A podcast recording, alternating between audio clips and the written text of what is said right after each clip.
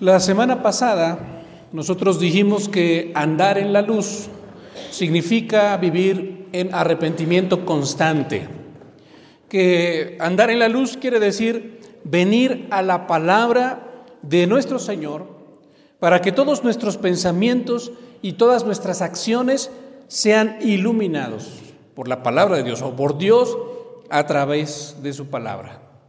De tal manera que al quedar expuesto nuestro pecado, nosotros pudiéramos reconocerlo, reconocer ese pecado que nosotros cometemos, eso que nosotros hacemos.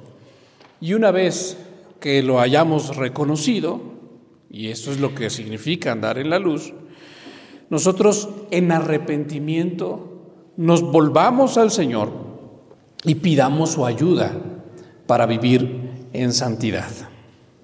Eso es lo que nosotros veíamos, el resumen de lo que vimos hace ocho días. Pero nosotros debemos ser conscientes, hermanos, que esta cuestión de tratar de comprender lo que es andar en la luz conlleva un gran peligro. Y alguien diría, pero ¿por qué eso conlleva un, gran peligro, hermanos? Si es algo precioso, son eh, las cosas espirituales que nosotros estamos aprendiendo y que están aquí en la palabra de Dios. ¿Por qué podría esto traer un gran peligro? Bueno, porque también en este mundo está Satanás, que, al que conocemos como el padre de la mentira. Y como es el padre de la mentira, él puede torcer estas palabras y hacerle creer a un cristiano, a un creyente, que como el hecho de andar en la luz es vivir en arrepentimiento constante, entonces este cristiano puede pecar libre y deliberadamente con la única condición de arrepentirse por el pecado cometido. Así Satanás puede torcer las palabras y llevar a un cristiano sincero a equivocarse. Vamos a poner un ejemplo concreto. Un joven de la iglesia le llama a otro por teléfono. Bueno, ya no se hablan por teléfono, le manda un mensaje, ¿no? Y lo invita al antro. Dice, oye, ¿qué te parece si mañana nos vamos al antro? Y el otro le dice, no, así contundentemente le responde, no. Así que el primero, el que lo invitó, le recuerda al segundo lo que vimos en el sermón pasado diciéndole, ¿acaso no te acuerdas lo que el pastor enseñó la semana pasada? Él enseñó que andar en la luz es vivir en arrepentimiento constante. Así que nosotros podemos pecar. La única condición es que nosotros le pidamos perdón al Señor y Él nos va a perdonar. Hermanos, así no funcionan las cosas. Eso no es lo que está enseñando el apóstol Juan, ni es lo que nosotros estamos enseñando aquí. Por eso, hermanos, es necesario ser muy, muy claro. El hecho de que nosotros sepamos que somos pecadores, y el hecho de que nosotros seamos conscientes de que vamos a seguir pecando durante toda nuestra vida, no nos da ningún derecho de entregarnos libremente al pecado. No nos da ningún derecho de eso. Esto se parece a lo que enseñó el apóstol Pablo en su carta a los romanos en el capítulo 6, versos 1 y 2. ¿Qué pues diremos? Pregunta en aquella carta el apóstol Pablo. ¿Qué pues diremos? ¿Perseveraremos en el pecado para que la gracia abunde? La respuesta del apóstol también es muy clara, muy directa, es contundente. Él dice, en ninguna manera. Esto no puede ser así, está diciendo él, en ninguna manera, porque los que hemos muerto al pecado, ¿cómo viviremos aún en él? Más o menos, en los mismos términos, el escritor de la carta a los hebreos nos exhorta. Acompáñeme, por favor, a Hebreos capítulo 10, versos 26 al 39. Note cómo la escritura es muy clara y Dios a través de ella nos está haciendo un llamado también muy claro a vivir en santidad. Hebreos capítulo 10, versos 26 al 39. La palabra de Dios dice de la siguiente manera. Porque si pecaremos, y note la palabra que usa allí, si pecaremos voluntariamente después de haber recibido el conocimiento de la verdad, ¿Qué quiere decir esto? Que alguien ya sabe, ya tiene el conocimiento de la verdad, ya sabe lo que es vivir conforme a la voluntad de Dios, pero aún así se entrega al pecado, peca voluntariamente. Eso es lo que está diciendo aquí el escritor de la carta a los hebreos. Si pecaremos voluntariamente después de haber recibido el conocimiento de la verdad, ya no queda más sacrificio por los pecados, sino una horrenda expectación de juicio y de hervor de fuego que ha de devorar a los adversarios. Eso es lo único que queda, una horrenda expectación de juicio y de hervor de fuego que ha de devorar a los adversarios. Es decir, solamente es lo único que se puede esperar o lo único que puede esperar una persona que se está entregando al pecado de manera voluntaria después de haber conocido la verdad. Verso 28. El que viola la ley de Moisés por el testimonio de dos o tres testigos muere irremisiblemente. ¿Cuánto mayor castigo pensáis que merecerá, y note qué palabras tan fuertes utiliza, qué merecerá el que pisoteare al Hijo de Dios y tuviere por inmunda la sangre del pacto en la cual fue santificado e hiciere afrenta al Espíritu de gracia?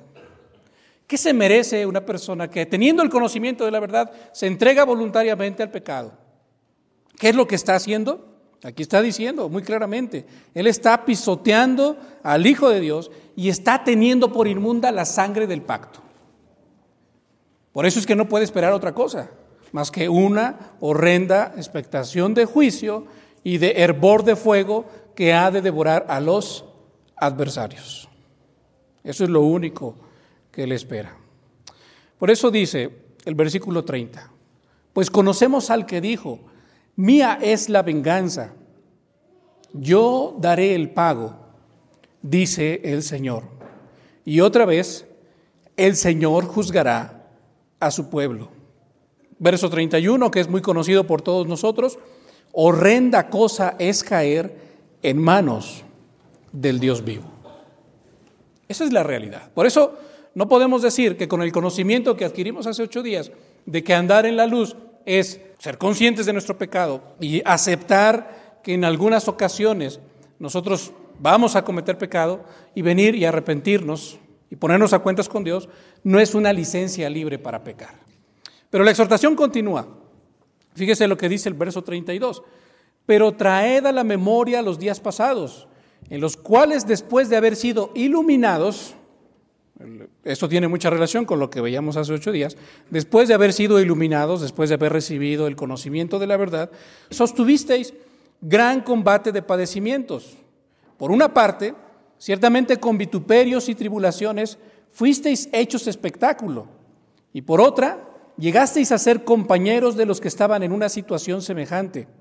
Porque de los presos también os compadecisteis, y el despojo de vuestros bienes sufristeis con gozo sabiendo que tenéis en vosotros una mejor y perdurable herencia en los cielos. La exhortación continúa ahora más profunda. No perdáis, pues, vuestra confianza que tiene grande galardón, porque os es necesaria la paciencia, tradúzcase aquí como perseverancia, para que habiendo hecho la voluntad de Dios, obtengáis la promesa. Y subrayo esa última parte. Habiendo hecho la voluntad de Dios, obtengáis la promesa. Y no está hablando aquí de una salvación por obras.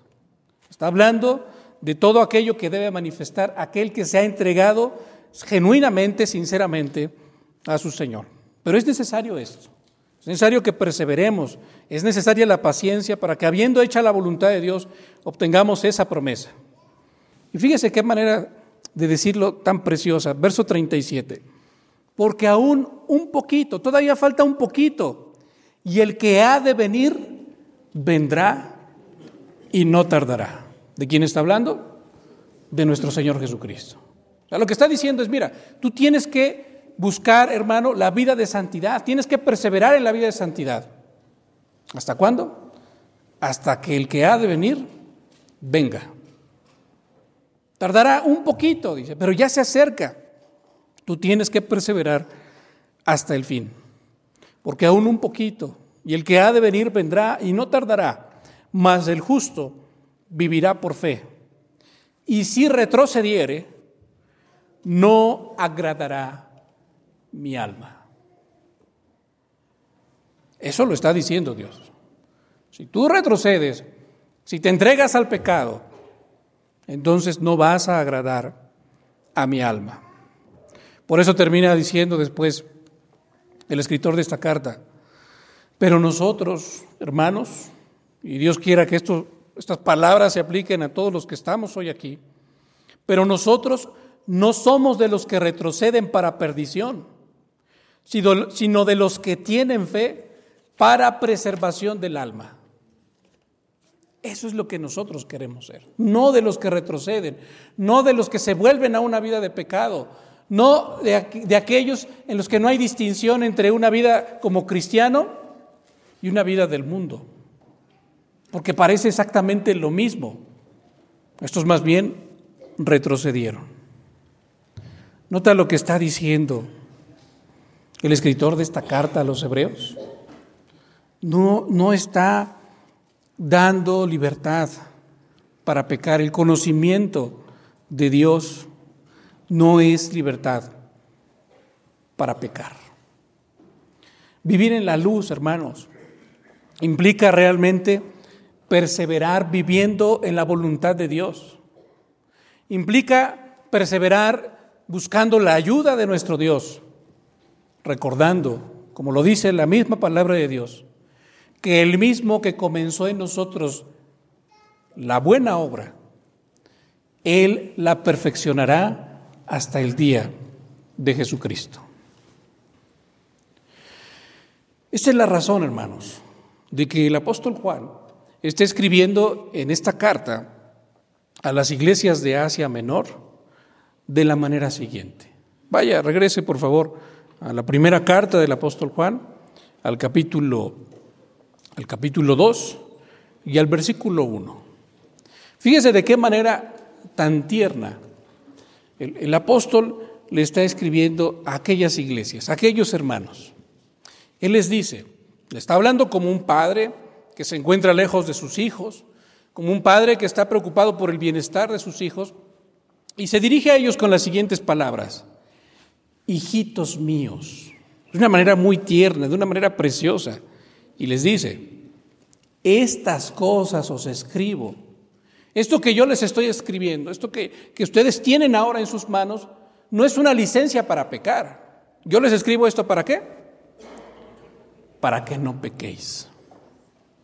Esta es la razón por la que yo les estoy escribiendo esta carta, para que ustedes no pequen. Su intención, entonces, hermanos, no, no puede ser más clara. Él les está escribiendo estas cosas con esa, con esa intención de que ellos no pequen, de que ellos lleven realmente una vida de santidad. Y estas palabras son también para nosotros. Pero ahora, ¿por qué era tan importante para Juan que los hermanos supieran esto de no pecar? Si nosotros decimos, pues hermano, eso es lógico, eso es obvio. Un cristiano, alguien que se ha entregado a Jesucristo, me queda muy claro que no debe pecar. ¿Por qué Juan les está escribiendo esto a ellos y está siendo tan enfático, tan puntual? Bueno, hace ocho días también hablábamos un poco acerca del gnosticismo. Y una de las enseñanzas del gnosticismo era que un hombre podía llegar a pecar sin contaminarse. La cuestión es, ¿cómo es que ellos llegaron a esa conclusión? Bueno, lo primero que hicieron, hermanos, es, lo que muchos hacen hoy en día. Dividieron al ser humano en dos. Ellos decían, el ser humano es cuerpo y es espíritu. Nosotros decimos, es cierto, el ser humano es cuerpo y es espíritu. Pero nosotros decimos, es una unidad están integrados. Y ellos lo separaban. Y esto traía una enseñanza equivocada, una enseñanza interesante a la conclusión que ellos llegaron, pero completamente equivocada. Después de haber dividido al hombre en cuerpo y espíritu, entonces ellos dijeron, lo que realmente cuenta para la salvación del hombre no es el cuerpo, Si no es qué cosa? El espíritu. Lo que se ha de salvar es el espíritu. Y entonces, ¿saben qué? No importa lo que se haga con el cuerpo. Esa era la, la conclusión a la que ellos llegaban. En realidad, no importa lo que hagas con tu cuerpo, porque si mediante esa gnosis, ese conocimiento profundo acerca de ti mismo y acerca de Dios, mantienes tu espíritu puro, entonces no importa lo que tú hagas con tu cuerpo. Si además el cuerpo es, es, pecaminoso, pues qué importa que se, que se ensucie un poquito más. Al final de cuentas, el cuerpo, decían ellos, se va a quedar en este mundo porque está sucio, porque es basura, porque no sirve. Lo que Dios quiere salvar es nuestro espíritu y eso es lo que debemos preservar y eso es lo que debemos cuidar. Qué manera tan equivocada de pensar. Nosotros, hermanos, debemos recordar algo interesante. Cuando José iba a morir, ¿sabe qué es lo que le pidió a sus hijos? Quiero que por favor mis huesos mi cuerpo, ustedes se lo lleven a la tierra prometida. Y uno diría, ¿y eso qué tiene? Si el cuerpo ya no es nada, si eran puros huesos, quizá ya después de 430 años, quizá era polvo. Porque después de 430 años se llevaron los huesos de José a la tierra prometida. Ahora alguien diría, ¿y eso qué? ¿Eso por qué es importante? Estamos viendo desde el Antiguo Testamento que el cuerpo es importante para el creyente y que el cuerpo no queda fuera de la redención. Porque de la misma manera como José supo que su cuerpo iba a entrar a la tierra prometida, ¿sabe una cosa, hermano? ¿Sabe cómo Dios lo va a meter a usted a la tierra prometida? Con todo y cuerpo. Entonces, ¿el cuerpo es importante para Dios o no? Por supuesto que lo es. Vamos a ver ahora en el Nuevo Testamento cómo encontramos esta enseñanza. Y, con esto estamos derribando las, las, enseñanzas de los gnósticos que enseñaban que se puede separar una cosa de la otra y que lo importante es el espíritu y que el cuerpo no es tan importante, ¿no? Vamos por favor al Nuevo Testamento a la primera carta del apóstol Pablo a los Corintios, capítulo 6, versos del 12 al 20. Dice la palabra de Dios, todas las cosas me son lícitas, mas no todas convienen. Todas las cosas me son lícitas, mas yo no me dejaré dominar de ninguna. No me voy a hacer esclavo absolutamente de nada. Y hay gente que se hace esclavo del cigarro, del alcohol, de la fornicación, de muchísimas cosas. Dice Pablo, yo no me voy a hacer esclavo de ninguna cosa. La gente decía así, las viandas para el vientre y el vientre para las viandas. Ese era un dicho popular en la época de Pablo, donde la gente decía, a ver, si Dios hizo la comida y Dios hizo el vientre, y es lógico que las unas son para las otras, pues entonces, ¿por qué no puedo comer todo lo que se me antoje? Dios hizo mi estómago e hizo la comida. Pero eso se aplicaba a otras cosas de la vida. Principalmente se, aplicaba para pecar. Dios hizo mi paladar e hizo el vino. ¿Qué impide entonces que yo lo disfrute? Dios me hizo a mí hombre y aquella la hizo mujer. ¿Qué impide entonces que nos disfrutemos sexualmente y libremente? Ese dicho se aplicaba para todas las áreas de la vida donde la gente quería pecar. Entonces Pablo lo está tomando aquí, está diciendo las viandas, a ver, la gente dice las, viandas para el vientre y el vientre para las viandas, pero tanto al uno como a las otras destruirá Dios. Pero el cuerpo, aquí ya entra esta cuestión del cuerpo, el cuerpo no es para la fornicación, sino para quién es? Para el Señor, le pertenece a Él y el Señor es para el cuerpo. Así que Pablo está diciendo, ese dicho que la gente tiene no nos sirve a nosotros los cristianos. ¿Por qué? Nuestro cuerpo es del Señor. El cuerpo es para el Señor y el Señor es para el cuerpo. Y note lo que dice el verso 14. Tiene mucho que ver con lo que decíamos de José. Y Dios, que levantó al Señor, ¿Y qué levantó del Señor? ¿Solo su espíritu?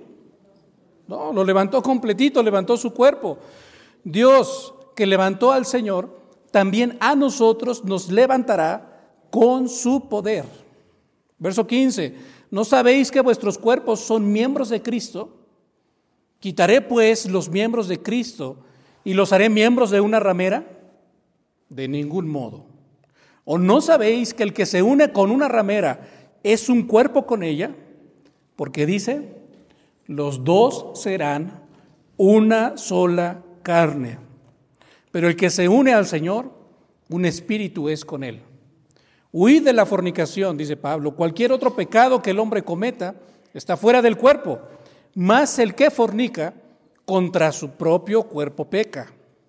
¿O ignoráis que vuestro cuerpo es templo del Espíritu Santo, el cual está en vosotros, el cual tenéis de Dios, y que no sois vuestros?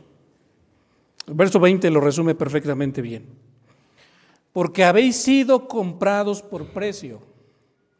Glorificad, pues, a Dios en vuestro cuerpo y en vuestro espíritu, los cuales, los dos, ¿son de quién? Son de Dios. No solo el espíritu, tanto el espíritu como el cuerpo. Así que los gnósticos, yo, creo que ellos debían escuchar también esta enseñanza, no podían dividir al hombre así y decir, ah, bueno, pues mientras yo mantenga mi espíritu puro, no importa que el cuerpo se ensucie, además es basura. No, Pablo lo está diciendo muy claramente. Dios nos compró. Él pagó la sangre de su Hijo Jesucristo. Ese fue el precio que Él pagó por nosotros. Para comprarnos completos. Espíritu y cuerpo. Por eso Pablo está siendo muy claro. Glorifica a Dios y glorifícalo con tu cuerpo y con tu espíritu, porque los dos son de Dios. Ahora, aquí vale la pena hacer la aclaración, porque alguien podría decir, está bien, pero, pero hay un poco de confusión en mi corazón, pastor, porque ¿acaso no hay otras partes de la escritura donde, se, donde pareciera que sí se divide el cuerpo del espíritu? Y, que Pablo menciona que hay una lucha entre el cuerpo, entre la carne y el espíritu, mejor dicho, y ahí pareciera hacer esa división. ¿Acaso Pablo sí era gnóstico? Bueno, no. Ahí también tenemos que entender la diferencia entre los conceptos que maneja uno y otro, que manejaban los gnósticos y que maneja el apóstol Pablo. Porque el apóstol Pablo no habla de la lucha de nuestro espíritu, el espíritu del hombre, contra nuestra carne o nuestro cuerpo. Habla de la lucha que se da entre el Espíritu Santo que Dios ha puesto en nosotros y nuestra naturaleza pecaminosa. Es diferente. Ahora, Juan, si volvemos de nuevo a su primera carta, al capítulo 2, toma otra cosa en cuenta. Y toma en cuenta nuestra realidad. Porque ya dijo muy claramente, hijitos míos, yo les estoy escribiendo estas cosas para que ustedes no pequen. Pero como lo dejábamos ver ya hace ocho días, pues sabemos que tarde o temprano, que ya sea de una manera o de otra, nosotros vamos a hacer algo que vaya en contra de la voluntad de Dios. Pero esto, hermanos, si sucede en nuestra vida, tiene que ser así, por equivocación, por error. Por eso es pecado. El pecado es el que hierra al blanco, el que no llega a donde debe llegar. No entregándonos libremente y deliberadamente al pecado. Un día nos vamos a equivocar y un día le vamos a fallar al Señor. Entonces, ¿qué? ¿Qué es lo que el apóstol, el apóstol Juan, quiere que nosotros sepamos? Bueno, siga poniendo allí su mirada en el versículo 1 del capítulo 2, porque él ha dicho, hijitos míos, estas cosas os escribo para que no pequéis. Pero si alguno hubiere pecado, abogado tenemos para con el Padre. ¿A quién? A Jesucristo el justo. Va a llegar un momento en tu vida en el que ciertamente le vas a fallar al Señor, pero tú tienes que saber esto, está diciendo Juan. Tú tienes que saber que tú tienes un abogado y ese abogado es Jesucristo el justo. Si tú andas en la luz, si tú estás queriendo caminar conforme a la voluntad de Dios y fallas, Juan está diciendo, tienes un abogado.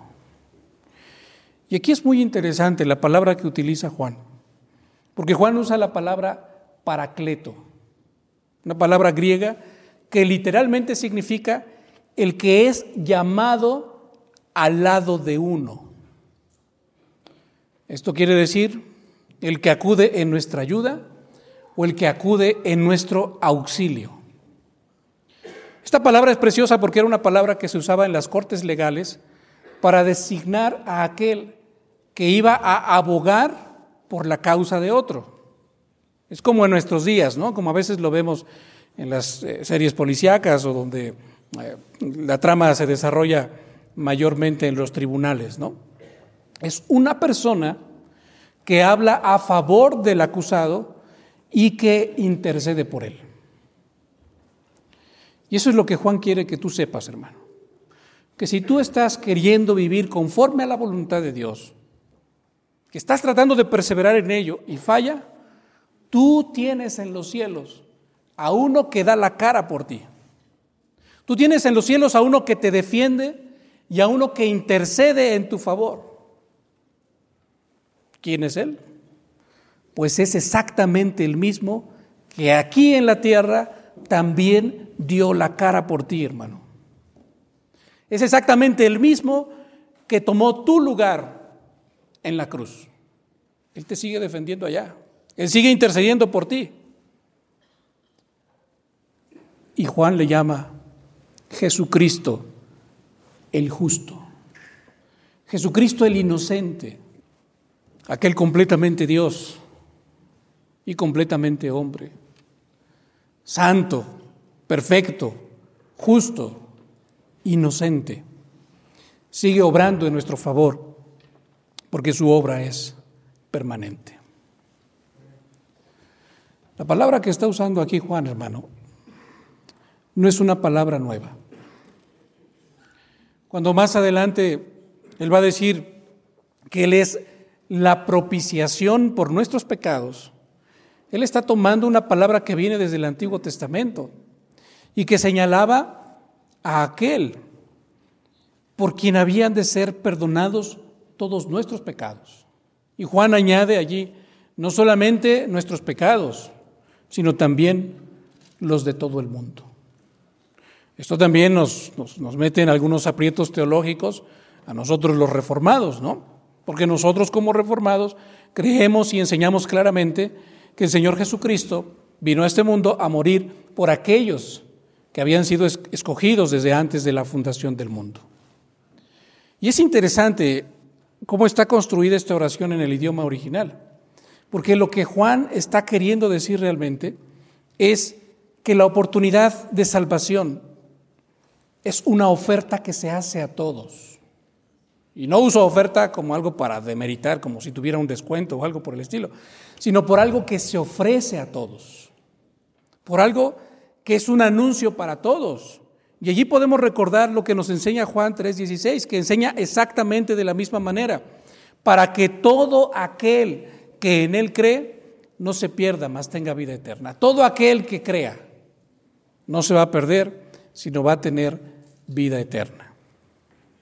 Nosotros sabemos, por supuesto, que solo habrán de creer aquellos que hayan sido escogidos para salvación. Pero la oferta de salvación está allí y está abierta para todos y el Señor te la está ofreciendo a ti en este día.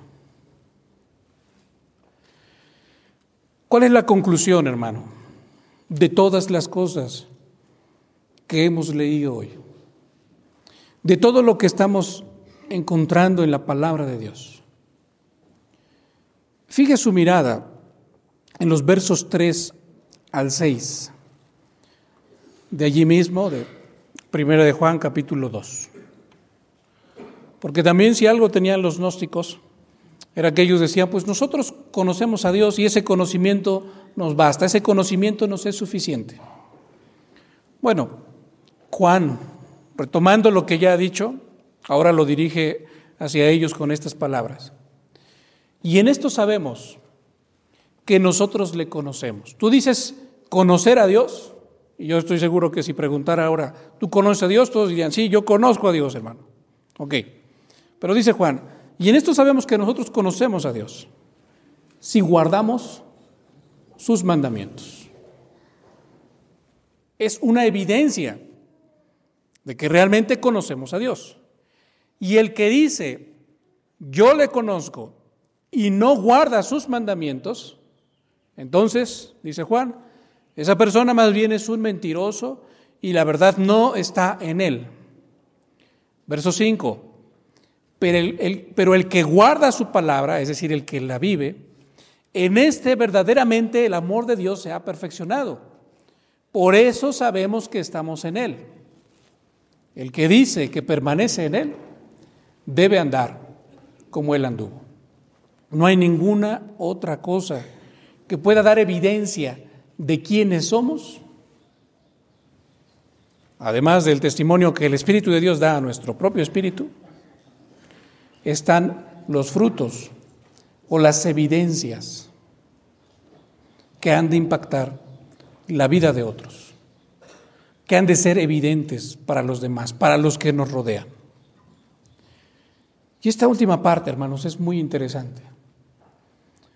Porque si nos damos cuenta, muchos de nosotros, aunque no nos consideremos gnósticos, en muchos aspectos de nuestra vida, pareciera que lo somos. Porque creemos que con el puro conocimiento que tenemos acerca de Dios es suficiente. Y no importa cómo sea mi vida. A veces me ha tocado llegar a ver a personas o escuchar a personas que se saben perfectamente bien las doctrinas de la gracia, pero no viven la gracia. Podríamos llamarle a eso un gnosticismo moderno. ¿Por qué? Porque está el conocimiento, pero no está presente la forma de vida que Dios demanda de nosotros. Así que hermano, si tú dices que conoces a Dios, y si tú dices que permaneces en Él, inevitablemente esto se tiene que ver reflejado en tu forma de vida. Y esto implica, hermano, desde tus pensamientos más íntimos, pasa también por tus actitudes, cómo tratas a los demás, tiene que ver también con tus palabras. Tiene que ver con cada una de tus acciones. Lo veíamos hace ocho días en el Salmo 19. Nunca olvides esto, hermano. Dios te quiere completamente para Él. Oremos, hermano. Muchas gracias, Señor, porque en tu palabra tú nos enseñas cuál es la verdad. Y hoy nos has mostrado, Señor, que tú no nos has llamado a llevar una vida de pecado, que lo que nosotros decimos ser o creemos ser, Señor, no puede desconectarse de la manera en la que vivimos, no puede separarse de las evidencias que damos, Señor, de nuestros frutos. Nos llamas a ser congruentes, Señor, a entregarnos completamente a ti, a ciertamente saber que en los cielos tenemos a nuestro gran abogado, a tu Hijo Jesucristo el justo. Pero Señor, no permitas que nosotros caigamos en el error y tomemos esto como un permiso para pecar. Al contrario, Señor, ayúdanos a vivir en gratitud, a vivir así, Señor, en gratitud para tu gloria. Te lo rogamos, Señor eterno. en el nombre de tu Hijo Jesucristo, quien dio la vida por nosotros. Amén.